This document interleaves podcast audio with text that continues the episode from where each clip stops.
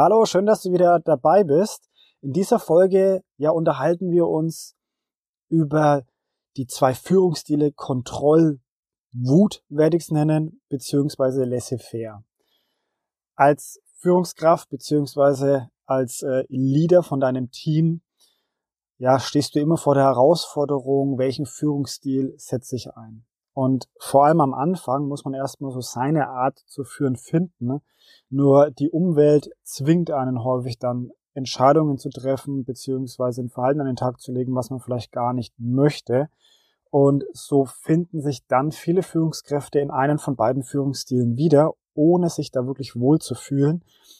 Und jetzt kommt's, die Mitarbeiter fühlen sich damit genauso wenig wohl. Heißt, weder dieser Kontroll ja, Kontrollzwang, die Kontrollwut, noch dieses Laissez-faire-Prinzip ist die Lösung für gute Führungsarbeit beziehungsweise für dein Team. Ich möchte mal beide, ja, beide Führungsstile vergleichen und ein bisschen drauf eingehen und dann äh, zum Schluss eben sagen, wo denn die Lösung ist, wie man da rauskommt, beziehungsweise welchen Führungsstil beziehungsweise welche Art zu führen die beste Option ist, vor allem für Führungskräfte, die frisch in der Führung sind oder noch nicht ihren Führungsstil gefunden haben. Ganz am Anfang möchte ich darauf eingehen, wo kommt es eigentlich her, dass diese beiden Führungsstile vor allem am Beginn von Führungsarbeiten vorkommen.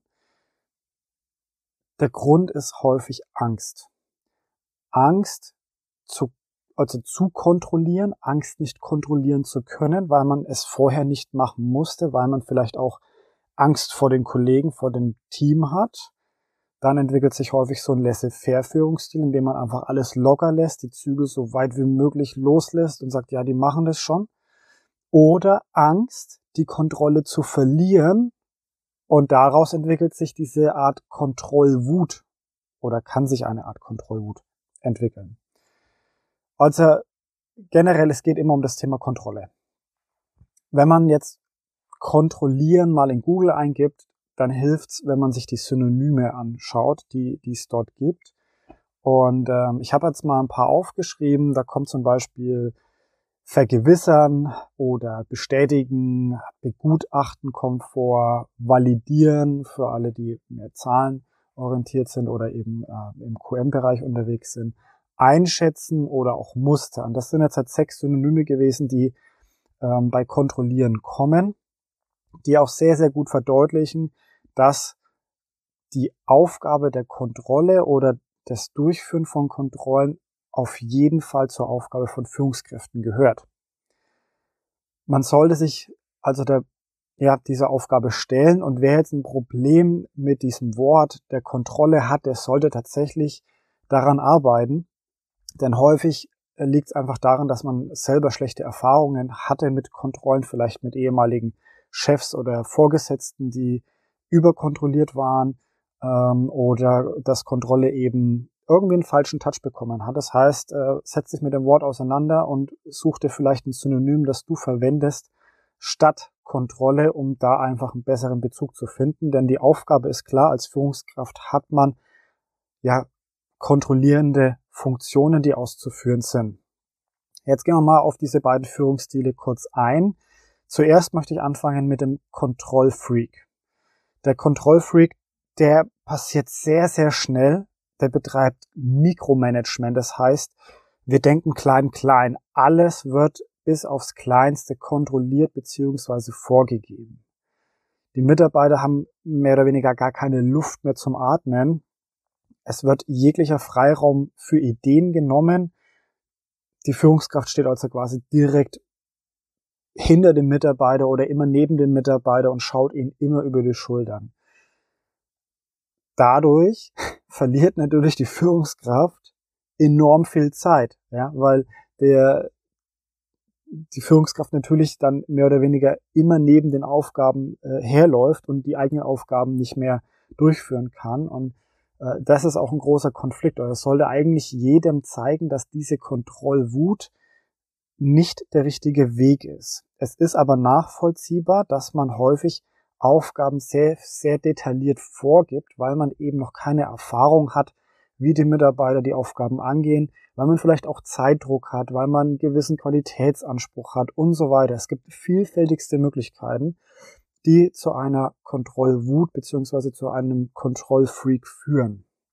Umgekehrt, der Laissez-faire-Führungsstil, der hält überhaupt gar nichts von Kontrollen. Das heißt, Kontrollen sind komplett negativ behaftet und das wird auch klar kommuniziert, dass man das nicht möchte, dass man auch die Einstellung der Mitarbeiter so haben möchte, dass die keine Kontrollen befürworten, dass die auch keine Kontrollen wollen, ja.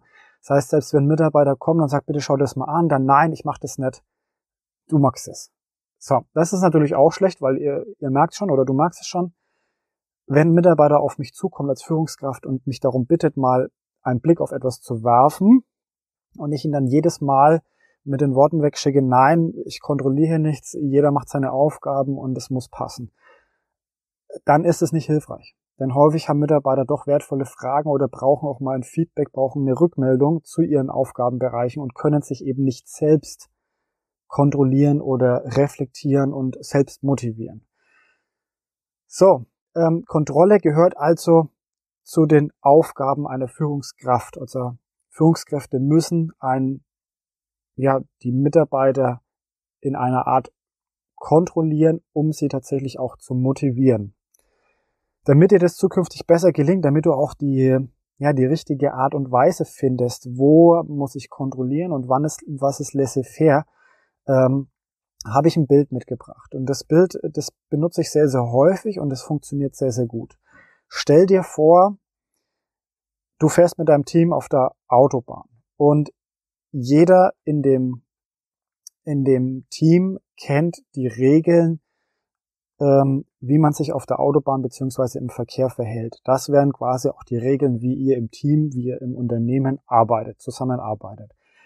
Auf der Autobahn ist es klar, es gibt mehrere Spuren, es gibt äh, aber auch Seitenplanken, quasi einen Raum, in dem man sich bewegen kann. Und eines ist klar, jeder Mitarbeiter hat in seinem Auto ein Navi, wo ein Ziel eingegeben ist und vielleicht sogar eine Zielzeit. Für jeden Mitarbeiter ist also klar, er muss sich auf dieser Autobahn in diesem Rahmen bewegen und das Ziel erreichen in der vorgegebenen Zeit oder eben auch nur das Ziel erreichen. Es gibt unterschiedliche Zielformulierungen. Damit du als Führungskraft zukünftig eben dein Team führen kannst, solltest du verstehen, dass jeder deiner Mitarbeiter quasi in einem Auto sitzt und jeder ein Ziel erreichen muss und du ihnen aber dafür vorgibst, wie die Autobahn gebaut ist. Also links und rechts sind die Planken, es gibt mehrere Spuren und, und so weiter. Wenn du dir jetzt vorstellst, dass du zum Beispiel als Kontrollfreak immer noch bei jedem Mitarbeiter auf dem Beifahrersitz sitzt, dann wirst du regelrecht durchdrehen, weil du quasi alles kontrollieren musst und das gleichzeitig. Wenn du aber von außen die ganze Szenerie betrachtest und sagst, okay, ich guck von oben auf diese Autobahn und ich sehe, okay, Mitarbeiter A äh, fährt nicht unbedingt schnell, aber in einer konstanten Geschwindigkeit und so, dass es einfach funktioniert. Er wird an dem Ziel ankommen, er hält auch den Zeitplan ein, funktioniert.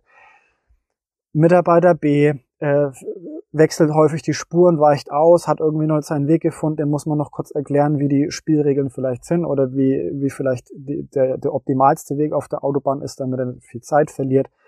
Ähm, dann muss man halt kurz eingreifen und wenn man es ihnen erklärt hat, funktioniert er. Mitarbeiter C gibt Vollgas, immer linke Spur, ist ratzfatz am Ziel, muss man vielleicht ab und zu abbremsen, weil er vielleicht ein bisschen schnell in die Kurven reingeht und ähm, dann kaschiert er vielleicht auch die eine oder andere Leitplanke. Das heißt, du musst eingreifen als Führungskraft und da nochmal deutlich machen, warum die Leitplanken da sind, das eine oder andere nachjustieren. Und auch dieser Mitarbeiter wird in seinem Ziel ankommen.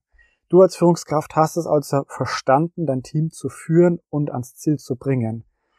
Wenn du eben mit in dem Auto sitzen würdest, dann würde dir das überhaupt nicht gelingen, weil du die Mitarbeiter nur verunsichern wirst. Kein Mitarbeiter kann sich selbst entfalten, kann äh, sich selbst reindenken kann, sich selbst ähm, prüfen und testen und weiterentwickeln. Also fördern ist quasi hier so dieser Gedanke. Du musst den Mitarbeiter ähm, richtig die Werkzeuge an die Hand geben, damit er sich selbst entwickeln kann.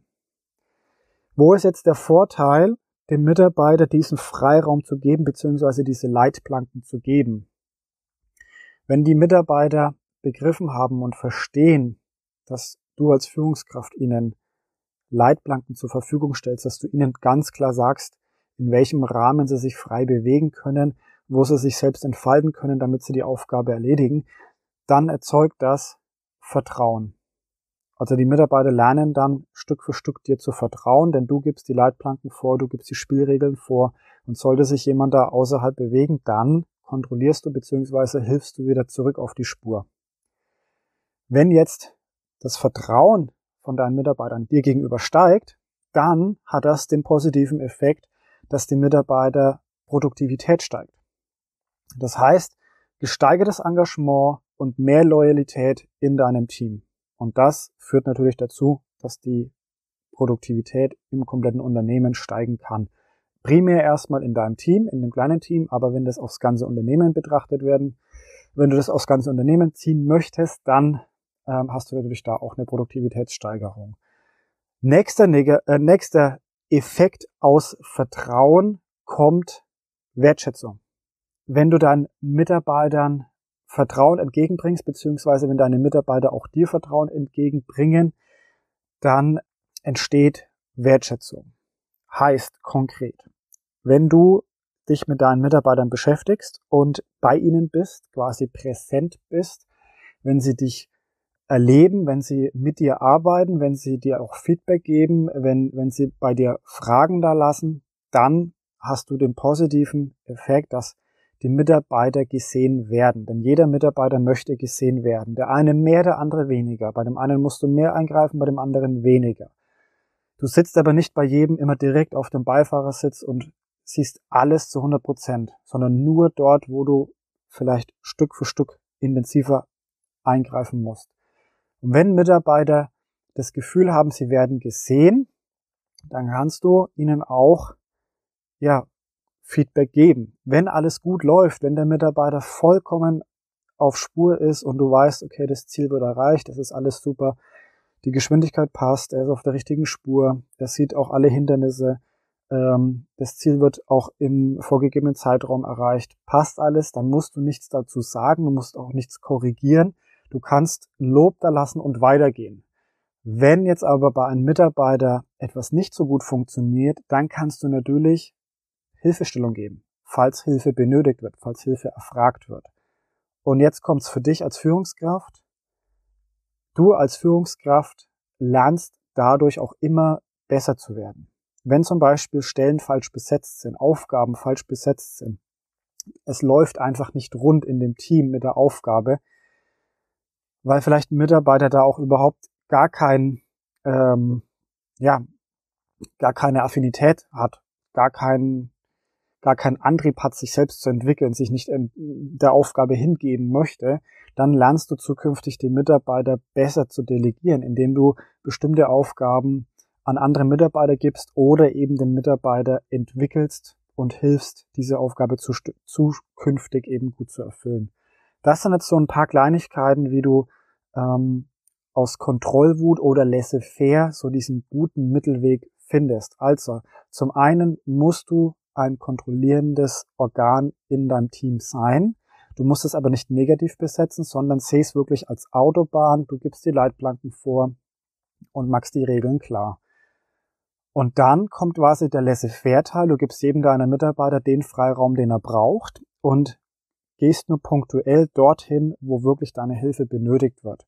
Denn dann sind die Mitarbeiter auch sicher, dass sie gesehen werden, dass sie von dir ja wertgeschätzt werden und können sich auch individuell entwickeln und du hast die Möglichkeit, ein größeres Team zu beaufsichtigen, statt dich im Klein-Klein zu verlieren, deine eigene Zeit zu verlieren, weil du dich natürlich um das Mikromanagement kümmern musst. Und ähm, das macht dich am Ende zu einer viel, viel besseren Führungskraft.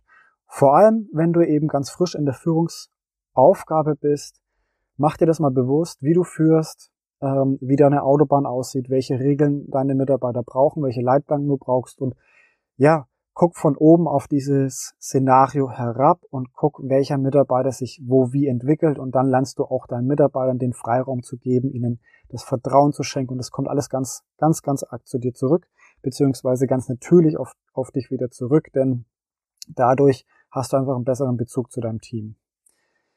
Wenn du jedoch der Kontrollfreak bist oder dieses Laissez-faire-Thema hast, dann wirst du auch zwangsläufig mit deinen Mitarbeitern in Kontakt kommen, denn Die Mitarbeiter werden entweder unproduktiv werden, unkreativ werden, wenn du es, obwohl du es brauchst, obwohl du es vielleicht sogar verlangst. Ähm, oder deine Mitarbeiter kommen auf dich zu und verlangen nach Gesprächen, verlangen nach Feedback. Und das sollte auf jeden Fall ein Zeichen für dich sein, dass du da mal drauf gucken solltest, wie dein Führungsstil ist. Ähm, und dann kannst du es auch korrigieren. Wichtig ist, du kannst es korrigieren. Du musst nicht immer ins Gegenteil umschlagen. Du kannst dich Stück für Stück verbessern und anpassen. Ja, das war's schon wieder mit dieser kurzen Folge. Ich hoffe, du hast was mitgenommen und du denkst über dieses Bild der Autobahn nach und gibst es auch weiter, wenn es dir geholfen hat. Und ja, empfehle diesen Podcast, empfehle diese Folge sehr gerne und schreib mir auch gerne einen Kommentar beziehungsweise lass ein Abo da, da würde ich mich sehr drüber freuen. Klick dich einfach noch in weitere Folgen, vielleicht ist da noch das ein oder andere Thema, was du dir schnell noch anhören möchtest. Die Folgen sind ja immer ja, zwischen 10 und 20 Minuten lang. Und dabei wollen wir es auch belassen. Ich wünsche dir viel Spaß damit. Wir hören uns in der nächsten Folge. Max gut. Ciao.